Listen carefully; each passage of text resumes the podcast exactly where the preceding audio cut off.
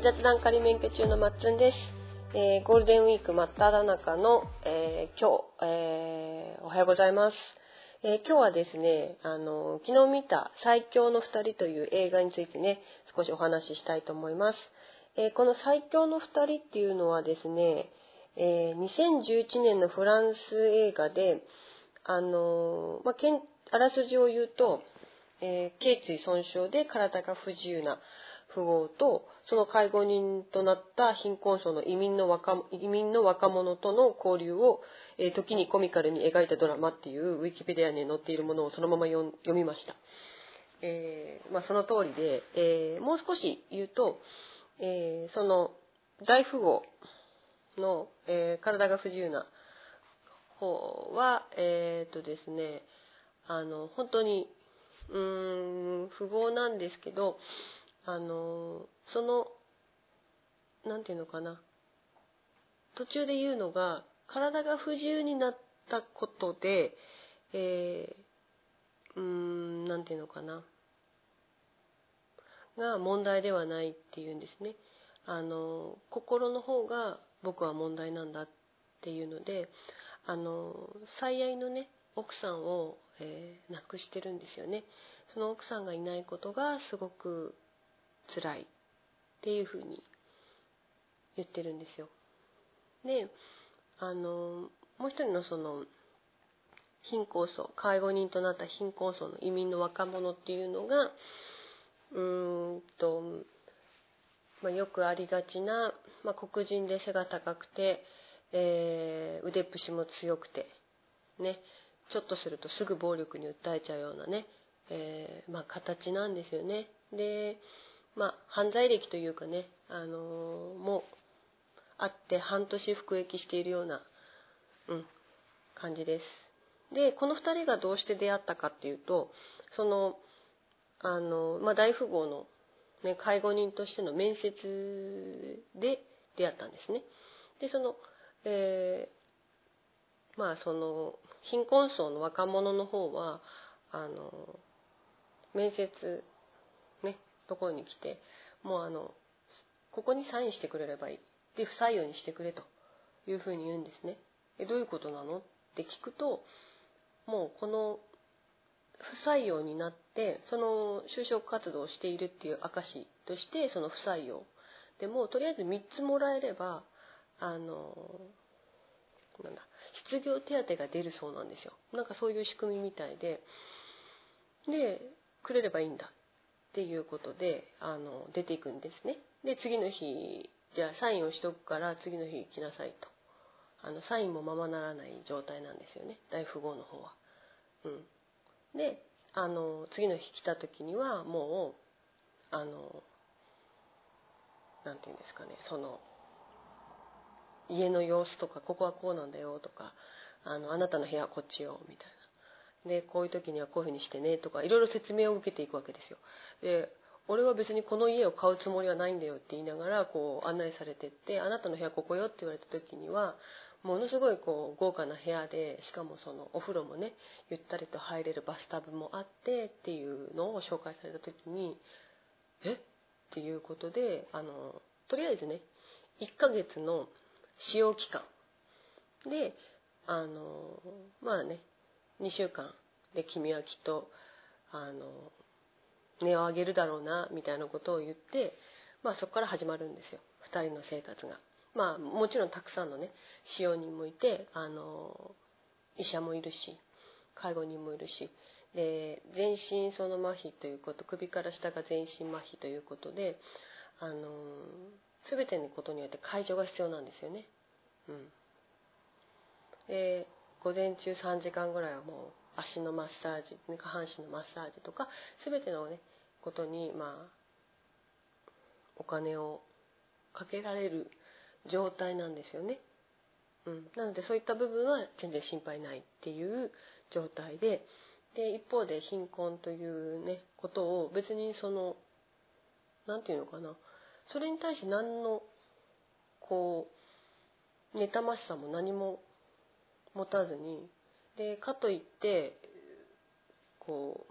ううん大富豪だからすごくこうへつらうわけでもなくかといってその体が不自由なことに対してその貧困の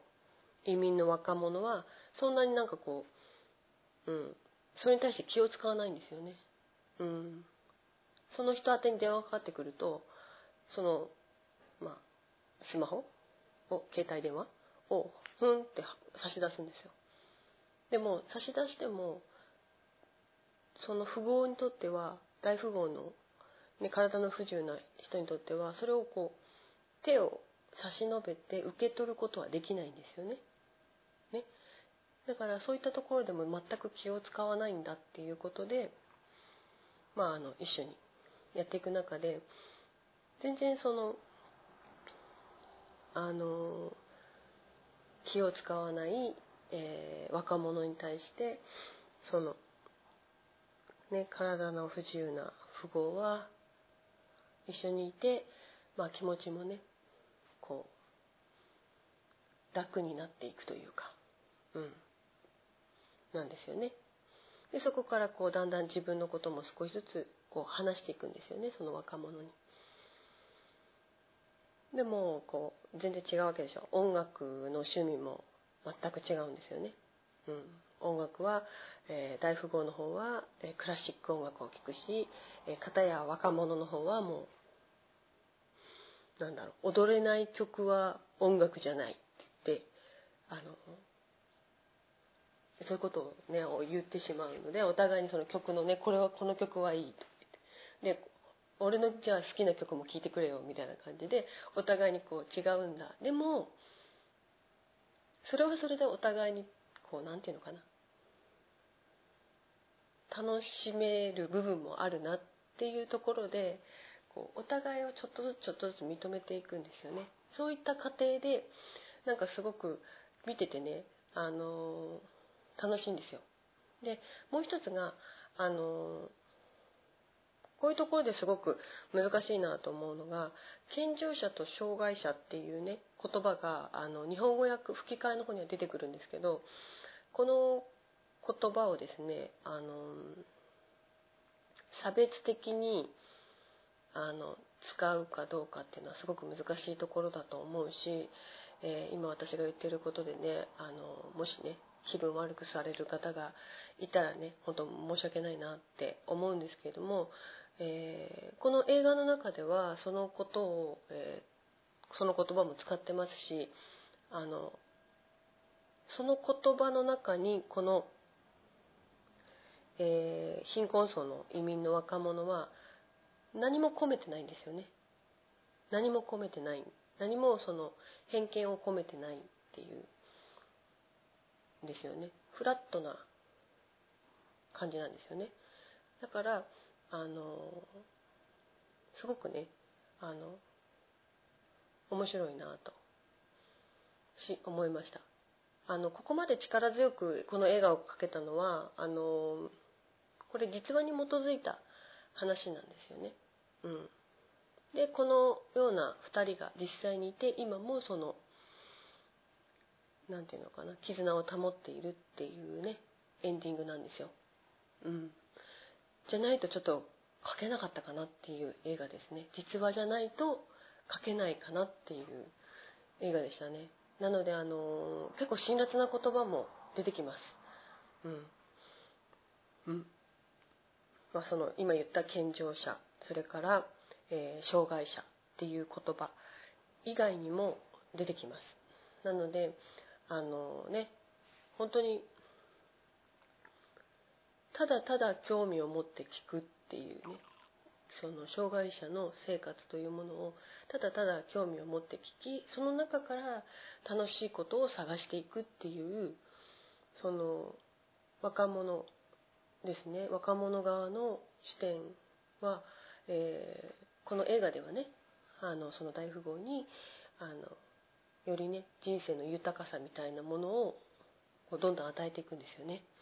うん、で一方でその若者に対してもですね若者はどちらかっていうとこう言葉で何か相手を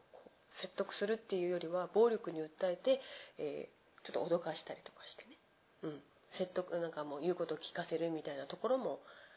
一面もあるんですよ。で暴力的なその何て言うのかな、うん、道具とかも持ってるし例えばあの、まあ、ナイフですよね。ナイフのようなものもカバンに持ってたりとかね、まあ、そういうようなあの人でもあるんですよ。うん、口も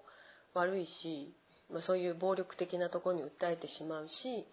うん、なのでねあの、まあ、そういった部分でねちょっとこうをだんだんこの大富豪と付き合っていくうちに言葉で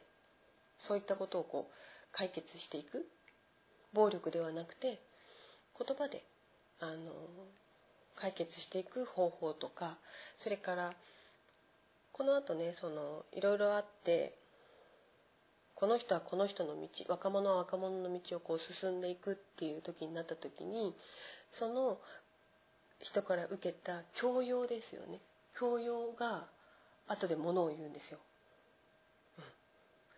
なのでなんかこうお互い全然違う人間が一緒にいることで2人のそれぞれの